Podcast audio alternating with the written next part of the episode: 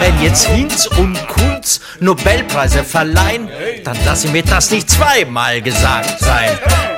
Achtung, Leute, jetzt wird's interessant. Jetzt gebe ich meine Nobelpreisträger bekannt.